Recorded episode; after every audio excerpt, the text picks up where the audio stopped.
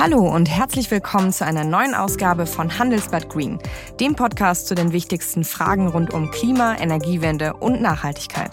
Mein Name ist Katrin Witsch und ich begrüße Sie heute aus unserem Studio in Düsseldorf.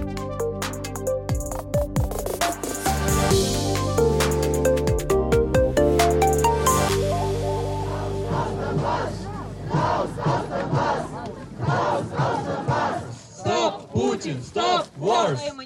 Ja, lieber einen Pulli mehr als die Heizung aufdrehen, öfter Bahn statt Auto oder wirklich mal darauf achten, dass die Flutbeleuchtung nicht in jedem Zimmer an ist. Auch so lässt sich ein Zeichen setzen gegen den Krieg, wenn auch nur ein kleines. Bürgerinnen und Unternehmen sollen Energie sparen, wo es nur geht, sagt auch unser Wirtschaftsminister Robert Habeck. Aber alle anderen Bürgerinnen und Bürger und die Unternehmen und die Unternehmerinnen und Unternehmer können auch einen Beitrag leisten, indem sie jetzt die Gas- und die Ölverbrauche so gut es geht zurückfahren. Da muss man tatsächlich sagen, jeder Kubikmeter Gas, der nicht verfeuert wird, der hilft. Die Preise sind hoch. Ich gehe nicht davon aus, dass im Moment verschwendet wird in Deutschland. Aber wenn man jetzt einen Beitrag leistet, dann leistet man in dem Gemeinschaftswerk wirklich ein, ein, kann es was Großes werden. Und dann können wir auch mit den Zuflüssen, die wir über LNG bekommen, die Gasspeicher über den Sommer anfüllen. Aber dazu müssen wir die Reduktion ernst nehmen und die Verbräuche runterbringen in Deutschland. Ja, es kann etwas Großes werden, aber was bringen zwei Grad weniger auf dem Thermometer wirklich? Brauchen wir autofreie Sonntage? Und können Unternehmen eigentlich so leicht Energie einsparen? Diese Fragen will ich heute beantworten und habe mir dafür gleich zwei Gesprächsgäste eingeladen. Einmal Josef Schubert, Energiesparexperte vom Umweltbundesamt und dann noch meine Handelsblatt-Kollegin Anja Müller, die ich jetzt bei uns im Studio begrüße. Hallo Anja. Hallo Katrin, ich freue mich, dass ich da bin. Schön, dass du da bist. Und äh, dann auch noch zu einem sehr wichtigen Thema. Du hast dich ja die letzten Wochen viel gerade mit mittelständigen Unternehmen und generell auch deutschen Unternehmen beschäftigt und dem, was sie tun können, um irgendwie mit der Situation gerade umzugehen. Vielleicht erzähl doch mal ein bisschen erstmal, wie ist die Situation, wie ist die Lage bei den Unternehmen mit Blick auf dieses Energierisiko aus Russland? Also ich glaube, zum ersten war es gab es einen, einfach einen ganz großen Schock, weil die Preise so stark angestiegen sind. Wir hatten hier ein Beispiel, da hatten wir mit dem Chef von Trigema, dem Textilproduzenten gesprochen, mit Wolfgang Grupp, der eben sagte, er hat im Mai 2021 noch so 100.000 Euro an Energiekosten gehabt und jetzt rechnet er damit, dass es eine Million wird. Und warum hat er nicht langfristige Verträge machen können? Ja, weil im Herbst die Preise einfach schon so hoch waren und viele Unternehmer haben gedacht, naja, wir warten auf das Frühjahr, wie das auch eigentlich die normalen mhm. Leute tun. Und ja, dann kam der Krieg. Und dann sind die Preise natürlich jetzt nochmal hochgegangen und werden ja auch wahrscheinlich eher auf einem höheren Niveau bleiben. Wir reden heute in der EU schon von einem eventuellen Embargo auf Kohle. Auch wir reden auch über Öl und Gas. Das heißt, diese ganzen Themen können ja tatsächlich noch weiter eskalieren. Die Unternehmen müssen also gucken, wie sie mit diesen Kosten umgehen. Was wird da gerade versucht? Also wie kann man, was kann man dagegen tun als Unternehmen? Also ich glaube mal als erstes, das hat ja auch Herr Habeck eigentlich eben gesagt, die Unternehmen verschwenden natürlich keine Energie weil sie wissen, das kostet und deswegen tun sie das nicht. Aber auf der anderen Seite denke ich natürlich auch, es gab in der Vergangenheit zu wenig Blick darauf, ähm, wie sie die Energieeffizienz steigern können, wie sie vielleicht mit alternativen Energien mehr umgehen können. Ich glaube, ganz viele haben natürlich, wo sie es konnten, Solardächer auf ihre Fabriken gesetzt und das alles schon getan. Aber der Gasbedarf ist dadurch nicht unbedingt gesunken. Vielleicht ist der Strombedarf gesunken, aber es ist nicht der Gasbedarf gesunken. Und man muss einfach unterscheiden, es gibt einmal die Unternehmen, die wirklich gar nicht anders können, also auf Gas total angewiesen sind. Das sind natürlich die Glasindustrie, die Chemieindustrie, die Verzinkereien, die Stahlindustrie, ähm, die können einfach nicht. Dann gibt's natürlich andere, die haben ein bisschen weniger Bedarf aber brauchen eigentlich schon auch noch eine Menge Gas. Und dann gibt es vielleicht die, die vielleicht ganz wenig Gas brauchen. Und die fürchten natürlich jetzt als erstes, womöglich abgeschaltet zu werden, wenn es wirklich zu einem Gaslieferstopp kommt. Was sind das so für Unternehmen, die dann als erstes abgeschaltet werden würden? Also kannst du da vielleicht ein paar äh, Branchen nennen als Beispiele zum Beispiel? Also wir wissen ja, es gibt noch immer keine Liste. Also es gibt keine ja. Transparenz äh, an der Stelle. Aber es machen sich, sagen wir es mal so, die Unternehmen machen sich Gedanken, bin ich vielleicht, äh, gehöre ich zu dieser Gruppe, die einfach da nicht als so systemrelevant angesehen wird. Und da haben meine Kollegen halt auch schon mit einigen Unternehmern gesprochen, beispielsweise mit dem Chef von Kick, ähm, dem Herrn Zahn, und der dann eben gesagt hat, ja, wir können die Heizung runterdrehen, Wir können theoretisch die Kunden äh, eher im Kühlen stehen lassen, aber natürlich unsere Mitarbeitenden nicht. Das heißt, in dem Moment, wo der Arbeitsschutz greift, können wir einfach auch nicht weiter runtergehen mit der Temperatur. Und er denkt jetzt eigentlich, naja, im Moment geht es noch ganz gut, aber was ist natürlich im Herbst? Ja, und dann hatten wir noch mit ähm, dem Stefan von Bülow gesprochen, noch von der Blockhaus Group. Nach einer kurzen Unterbrechung geht es gleich weiter. Bleiben Sie dran. Wenn ich am Freitag Feierabend mache, freue ich mich auf richtig viel Lesezeit am Wochenende. Wenn es Ihnen vielleicht genauso geht, haben wir jetzt genau das Richtige für Sie. Das neue Handelsblatt Wochenende. Ich bin Charlotte Hauenhorst, Digitalchefin beim Handelsblatt. Und ich bin Sven Prange, Leiter des neuen Wochenendteams. Wir sind jetzt noch mehr für Sie da, wenn Sie Zeit haben, am Wochenende, mit inspirierenden Recherchen, praktischen Ratgebern und echten Deep Dives. Entdecken Sie unser neues Programm auf handelsblatt.com/wochenende und abonnieren Sie dort unseren neuen Wochenend-Newsletter. Wir freuen uns auf Sie die ähm, Gasgrills haben, mit denen sie ihre Sticks. Ach, Blockhaus, ja klar, klar. Ich dachte gerade, das kommt mir bekannt vor, natürlich. Genau, und die brauchen auch 400 Grad ja. und, äh, und überlegen halt auch gerade schon. Das heißt, diejenigen machen sich einfach Gedanken, ohne dass sie wissen, ob sie auf einer solchen Liste stehen oder nicht. Jetzt hat aber ja auch nicht nur der Wirtschaftsminister, sondern grundsätzlich jeder in Verantwortung gesagt, nicht nur Bürgerinnen und Verbraucher sollen sparen, wo sie können, sondern auch Unternehmen. Wo können denn Unternehmen, und du hast es ja gerade gesagt mit Kick, das ist schon schwierig, die Kunden äh, kannst du vielleicht frieren lassen, in Anführungsstrichen, aber eben nicht deine Angestellten. Das heißt, wo können denn Unternehmen sparen und wo vielleicht auch nicht? Also gibt es zum Beispiel Unternehmen, die überhaupt nichts einsparen können? Ja, ich sag mal, in dem Moment, wo Öfen weiterlaufen müssen, also die ganze Zeit laufen müssen, da kann man das eigentlich nicht machen. Und dann kann man natürlich auch überlegen, kann man diese Öfen vielleicht voller machen? Das hat uns zum Beispiel ein Unternehmer gesagt. Aber dann ist natürlich die Flexibilität nicht mehr so da bei den Lieferungen. Aber das ist eine Möglichkeit und dass man überlegt, welcher Ofen braucht denn jetzt hier das meiste Gas und dass man den vielleicht eben tatsächlich runterfährt. Und die Frage ist halt, kann man das machen? Ist das sinnvoll? Weil man vielleicht so viel Energie wieder braucht, um das wieder hochzufahren. Mhm. Ne? Das heißt, es gibt aber auch Beispiele, wo man sagt, okay, die können hier ein bisschen, vielleicht fahren sie ein paar Schichten runter oder so. Also gibt es Beispiele, wo Unternehmen sagen, wir können schon und das machen wir jetzt auch? Also ähm, es gibt natürlich schon Unternehmen, die sagen, wir machen jetzt tatsächlich zeitweise Produktionsstopps, aber sie sprechen da nicht drüber. Mhm. Aus gutem Grund, glaube ich, weil man einfach da auch nicht die Verunsicherung der Verbraucher erhöhen möchte, denke ich. Ne? Aber es ist natürlich so, jeder versucht, die Produktion erstmal aufrechtzuerhalten. Das ist ganz klar. Und wenn man sparen will, dann tut man es vielleicht eben an der Heizung, dass eben in der Heizung äh, weniger gemacht wird. Ne? Dass man sagt, man geht diese zweieinhalb, drei Grad vielleicht runter. Also würdest du sagen, Unternehmen haben gar nicht so viele Möglichkeiten, Energie einzusparen? Oder wie ist das? Also verhallt da der Aufruf der Politik ein bisschen? Ich glaube nicht, dass er verhallen wird, sondern ich glaube, sie werden sich schon noch mehr anstrengen und zwar auch noch mehr in Alternativen denken. Ich glaube nur, was wichtig ist, die Unternehmen, die eigentlich bislang nicht genug in Alternativen gedacht haben, die können nicht von heute auf morgen alles umstellen.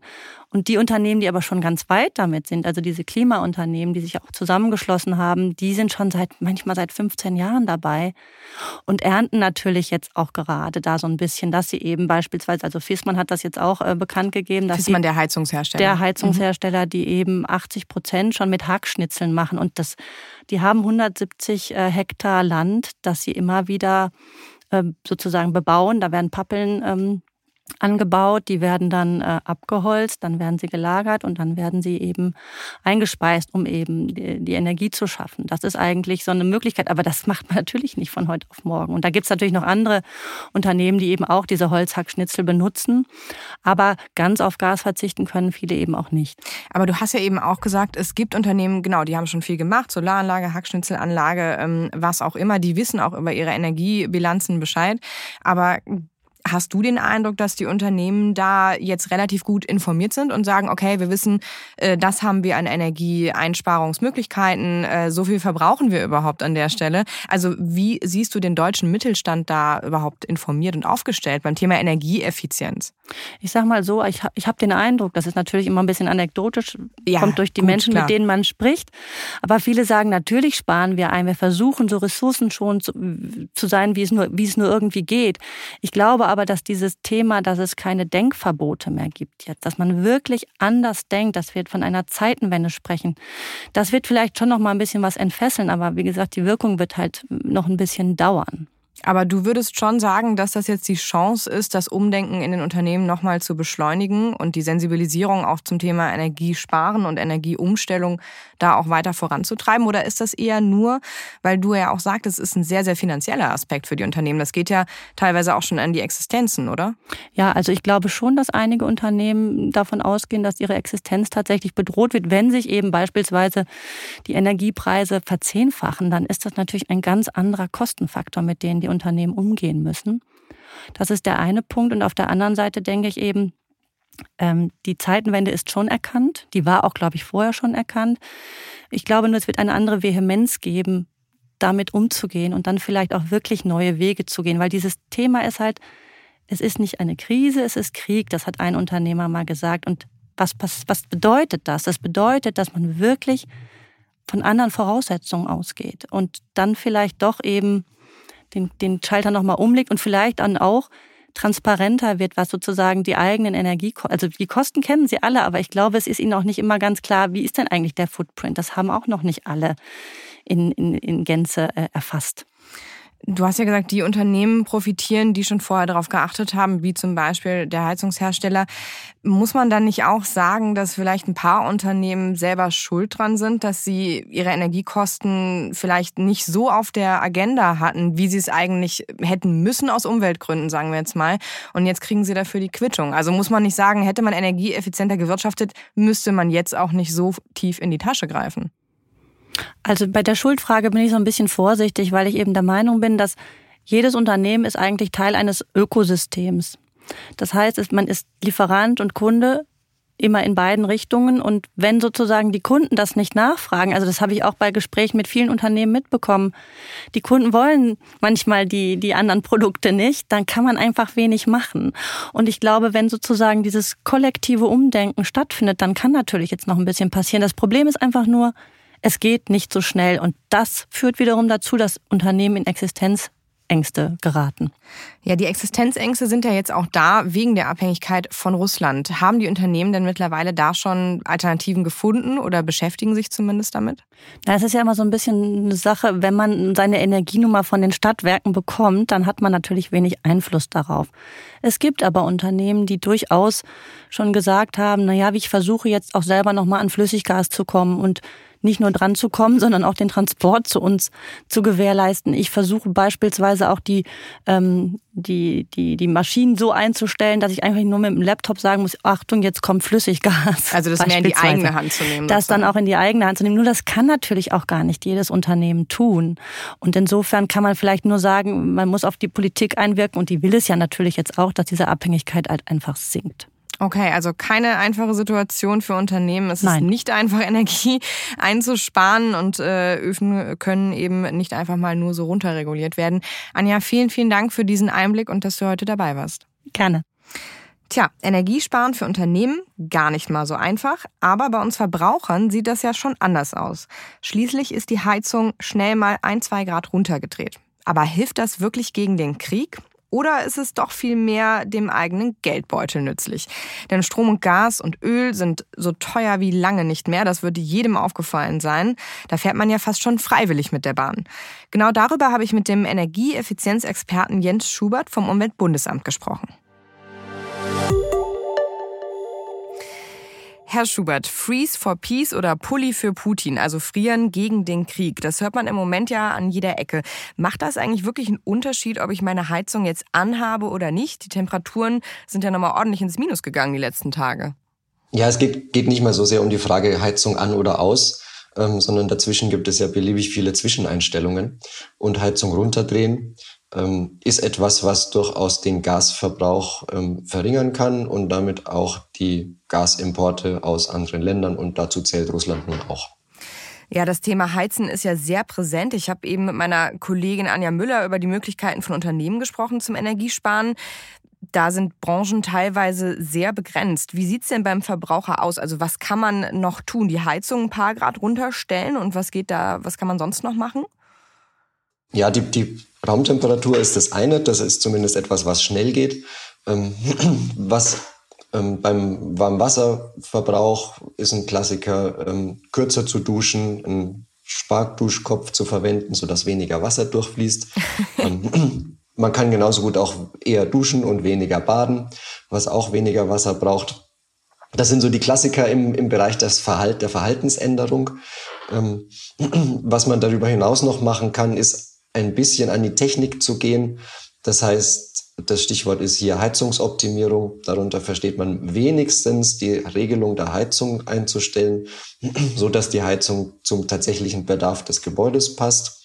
Oder wenn man mehr Gas sparen möchte und es nicht mit den Thermostatventilen an den einzelnen Heizkörpern machen kann, kann man auch da schon die Heizung so einstellen, dass sie weniger Wärme produziert und dadurch weniger Gas verbraucht. Sie haben jetzt natürlich ein paar Punkte genannt, äh, die auch nichts mit Gas oder Öl zu tun haben, sondern generell mit dem Energiesparen. Das ist ja wahrscheinlich auch ratsam, wenn man sich die Preise so anguckt. Das heißt, kann denn ein Verbraucher hier wirklich äh, auch richtiges Geld sparen mit all diesen Dingen, die Sie gerade genannt haben? Ja, die steigenden Gaspreise und Ölpreise sind natürlich nochmal eine weitere Motivation, Energie zu sparen.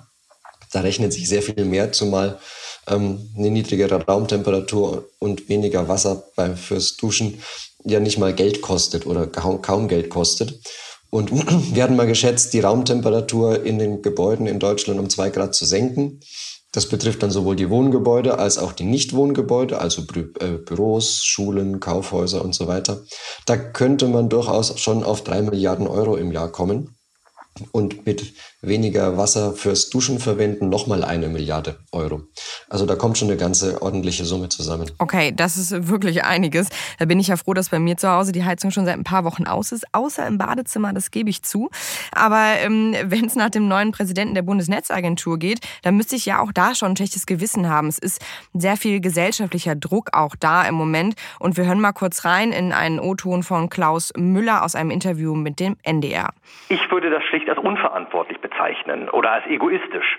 Ähm, in dem Moment, wo man jetzt sagt, ich kann meine Heizung äh, hoch aufdrehen, mich betrifft es ja nicht so schnell, das bedeutet, dass woanders womöglich Arbeitsplätze gefährdet sind. Und insofern hoffe ich, erwarte ich, appelliere ich tatsächlich daran, äh, dass das Gesprächsthema im Freundes-, im Bekannten-, im Familienkreis sein muss. Was können wir alle dazu beitragen? Herr Schubert, wie sehen Sie das? Ähm, ich habe in den letzten Tagen und Wochen letztlich auch die, die Appelle von, vom Wirtschaftsminister ähm, wahrgenommen, Energie zu sparen. Ähm, das ist natürlich auch eine wichtige Frage. Ähm, wir müssen allerdings schauen, dass wir vom Appellieren auch tatsächlich ins Handeln kommen. Ähm, und erfahrungsgemäß ist es ja so, dass Appelle sehr, sehr schnell verpuffen, weil sie von den Problemchen, die wir im Alltag dann trotzdem weiterhin noch haben, einfach überlagert werden.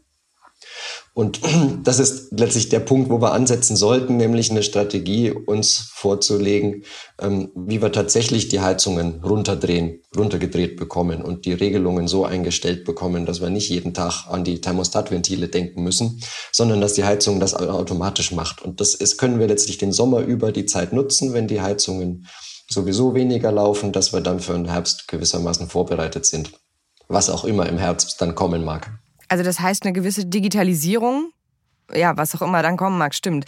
Das heißt aber, ähm, eine Digitalisierung der Heizung zu Hause zum Beispiel, da sagen Sie, das könnte auch schon helfen beim Energiesparen, weil die sich dann selber auch äh, ein bisschen regelt? Oder wie funktioniert das? Ja, man, Digitalisierung bei der Heizung ist ein weites Feld. Ähm, also im Prinzip regeln sich die Heizungen tatsächlich auch schon jetzt alle selber. Ähm, die einen tun das auf etwas klügere Weise, die anderen auf etwas einfachere Weise. Und es ist natürlich komfortabler, wenn man die Heizung per App über Smartphone gewissermaßen steuern kann. Ähm, das ist auch eingängiger und transparenter. Aber das kann letztlich auch mit jeder anderen Zentralheizung so eingestellt werden. Nach einer kurzen Unterbrechung geht es gleich weiter. Bleiben Sie dran. Sie leben Fairness, Kultur und Werte? Zeigen Sie Ihr Engagement als Arbeitgeber und werden Sie Teil der Fair Company Initiative. Mit der Fair Company Initiative zeichnet das Handelsblatt Unternehmen aus, die insbesondere Berufseinsteigern und Young Professionals ein faires, attraktives Arbeitsumfeld bieten. Zu den entscheidenden Werten gehören unter anderem das Engagement für Mitarbeitende, Diversity und Chancengleichheit, Nachhaltigkeit und gesellschaftliche Verantwortung. Erfahren Sie jetzt mehr unter faircompany.de. Ist das denn in vielen Haushalten schon der Fall? Also ich zum Beispiel habe einfach nur so ein Rädchen, an dem ich drehen kann ähm, und sonst nichts. Ja, das ist das, was ich vorhin mit einfacherer Vorgehensweise so. versucht habe, schöner, schöner zu beschreiben. Ähm, das sind dann halt teilweise mehr oder weniger analoge Räder mit äh, Stellrädchen, ähm, die aber trotzdem einen Effekt haben. Das ist das Wichtige. Okay, das heißt einfach mehr darauf achten und Sie haben es eben vorgerechnet, es hat erstens ähm, finanzielle Vorteile im Moment natürlich äh, Energie zu sparen. Es hat auch tatsächlich politische, so, so kann man es ja verstehen, ein bis zwei Grad, das würde tatsächlich die Abhängigkeit von Russland ein bisschen verringern. Jetzt gibt es ja auch immer wieder Diskussionen um autofreie Sonntage, die gab es ja schon mal, oder das Tempolimit, das ewige. Und ähm, da muss man ja auch wirklich fragen, wie sinnvoll ist das wirklich? Also fahren Sie zum Beispiel Beispiel weniger Auto wegen der hohen Spritpreise oder aus Protest gegen Putin? Ähm, ich kann es mir da ganz einfach machen. Ich habe selber gar kein Auto. Ja, das ist natürlich ähm, wirklich einfach. Und deswegen verpufft diese Frage. Das muss ich jetzt leider zugeben. Ähm, ähm, aber Kolleginnen und Kollegen von mir haben es zumindest durchgerechnet, wie viel Mineralöl wir mit, ähm, mit dem Tempolimit zum Beispiel sparen könnten. Und das wären dann immerhin 2 Milliarden, 2,1 Milliarden Liter an Kraftstoff. Das ist jetzt erstmal eine recht abstrakte Zahl, aber das sind fast vier Prozent des Gesamtverbrauchs fossiler Kraftstoffe in Deutschland letztes Jahr. Oder rund 5,3 Millionen Tonnen CO2. Das ist auch schon eine ganz erkleckliche Zahl. Oder um es in Geld auszudrücken, dreieinhalb bis 4,2 Milliarden Euro, die man da nochmal sparen könnte. Allein durch Tempolimit und dann sind wir sonntags immer noch alle unterwegs. ja, aber sonntags das Auto stehen lassen ist vielleicht ja auch keine schlechte Idee, ne? Also haben Sie denn ähm, mal den Eindruck, dass das jetzt wirklich nachhaltig sein könnte beim Verbraucher? Weil die Diskussion ums Energiesparen und Effizienz, die gibt's ja auch schon seit Jahren. Das wird nie richtig ernst genommen, aber das ist doch ein recht großer Hebel, oder? Auch mit Blick aufs Klima. Ja, es ist auf jeden Fall ein großer Hebel. Ähm, was man halt zumindest die, die, bei den Punkten, die wir jetzt besprochen haben, die ja alle das Verhalten letztlich betreffen, ähm, bedenken muss, ist, dass Verhalten ein sehr kurzlebiger Faktor ist. Also entweder braucht man immer wieder eine erneute Erinnerung, ähm, doch sich energiesparend zu verhalten. Oder wir überlegen andere Mechanismen, wie wir das verstetigen können. Ne? Also sprich, ähm, die Einstellung der Heizung ähm, anzupassen, statt an den Heizkörperthermostaten herumzudrehen. Ähm, und ansonsten haben wir letztlich die, möglich die Möglichkeiten, langfristiger in die Technik hineinzugehen. Und bei Gebäuden heißt das, in Richtung Heizungstausch zu denken, in Richtung Gebäudesanierung zu denken, was uns jetzt für den nächsten Herbst zugegeben wenig hilft, aber mhm. mittel- bis langfristig dafür umso mehr. Also man braucht immer wieder eine Erinnerung. Das heißt, ein preislicher Anreiz ist ja auch ganz gut. Was halten Sie denn von dem äh, Modell, was die Bundesregierung da jetzt vorgestellt hat, wie der CO2-Preis zwischen Mietern und Vermietern aufgeteilt werden soll? Das soll ja je nach Sanierungsgrad dann doch anteilig äh, bei schlechter Sanierung zum Beispiel mehr der Vermieter tragen, damit er, glaube ich, einen Anreiz hat, auch das Gebäude zu sanieren. Finden Sie, das ist der richtige Weg? Ähm, ja, das ist letztlich auch der dahinterliegende Gedanke. Und den finde ich durchaus auch zutreffend, weil letztlich die Mieter ähm, allein durch ihr Verhalten keine Sanierung des Gebäudes ersetzen können, aber gleichzeitig eben durch ihr Verhalten dann zum, zum Energieverbrauch des Gebäudes wirklich beitragen. Und insofern ähm, finde ich die Aufteilung im Prinzip ähm, ganz gelungen. Okay, das heißt, eigentlich kann man sagen, Energiesparen nicht nur gut für den eigenen Geldbeutel, sondern tatsächlich auch gar nicht mal so uneffektiv mit Blick auf die Abhängigkeiten von Russland. Und dann müssen wir eigentlich ja noch mehr dafür tun. Vielleicht sagen Sie am Ende noch mal drei konkrete Tipps, was ein Verbraucher machen kann, äh, was den meisten Effekt hat. Das Grundlegendste, was die meisten vergessen, ist, sich erstmal vor Augen zu halten, wie hoch ist denn eigentlich mein Verbrauch? Ähm, sowohl fürs Heizen als auch an Strom als auch ähm, beim Verkehr. Und dann kann man anfangen, sich zu vergleichen. Da gibt es schöne Online-Tools, die dann auch Maßnahmen empfehlen, was man tun kann. Ähm, und wenn man die Heizung dann runtergedreht hat, kann man sich auch nämlich vergleichen, wie viel hat es jetzt tatsächlich gebracht. Dadurch entsteht dann auch ein Belohnungseffekt, dass man selber sieht, dass man auch Einfluss genommen hat, wenn auch halt in dem Bereich, den man selbst nur beeinflussen kann. Ähm, das ist das Grundlegendste, was letztlich, was wir, was wir schaffen müssen, damit wir dann alle weiteren Schritte dann ähm, hinbekommen. Okay, also erstmal sich einen Überblick verschaffen, ist auch ein Anfang. Herr Schubert, eine letzte Frage, die stellen wir fast allen unseren Gästen und das würde mich natürlich bei Ihnen auch interessieren, wo Sie schon kein Auto haben. Wann hatten Sie denn das letzte Mal ein richtig schlechtes Gewissen der Umwelt gegenüber? Also in Ihrem persönlichen Alltag, wo es bei mir zum Beispiel vielleicht die Heizung im Badezimmer ist. Was ist das bei Ihnen? Ja, wenn man so will, ich habe eine kleine Feinstaubschleuder, die nennt sich Vespa, die sicherlich nicht die aller, allerbesten Abgase verursacht, die ich aber äh, in der Freizeit und selten benutze, aber dafür gerne. Ja, das kann man ja dann auch Das verstehen. ist gewissermaßen mein, meine kleine Krücke. Dafür haben Sie ja kein Auto. Das ist doch, gleicht sich doch mehr als aus, oder? Ansonsten helfen Fahrräder und die öffentlichen Verkehrsmittel. Das stimmt. In diesem Sinne versuchen wir also alle mal ein bisschen mehr Energie zu sparen. Und Herr Schubert, ich bedanke mich recht herzlich für das Gespräch. Ich danke auch. Das war Handelsblatt Green für diese Woche. Und die nächste Folge gibt's übrigens in zwei Wochen, am 26. April. Da begrüßt sie mein Kollege Kevin Knitterscheid. Wir erscheinen nämlich ab jetzt im zweiwöchigen Rhythmus.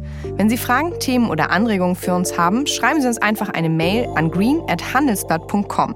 Und wer mehr zu allen Themen rund um Klima- und Energiewende wissen will, der sollte mal einen Blick in die Shownotes werfen. Da gibt es nämlich jetzt den Link für ein Testabo zum Handelsblatt. Ich bedanke mich bei der Produktion und wenn Ihnen unsere Sendung gefällt, freuen wir uns natürlich über eine gute Bewertung in Ihrer Podcast-App. Bis zum nächsten Mal.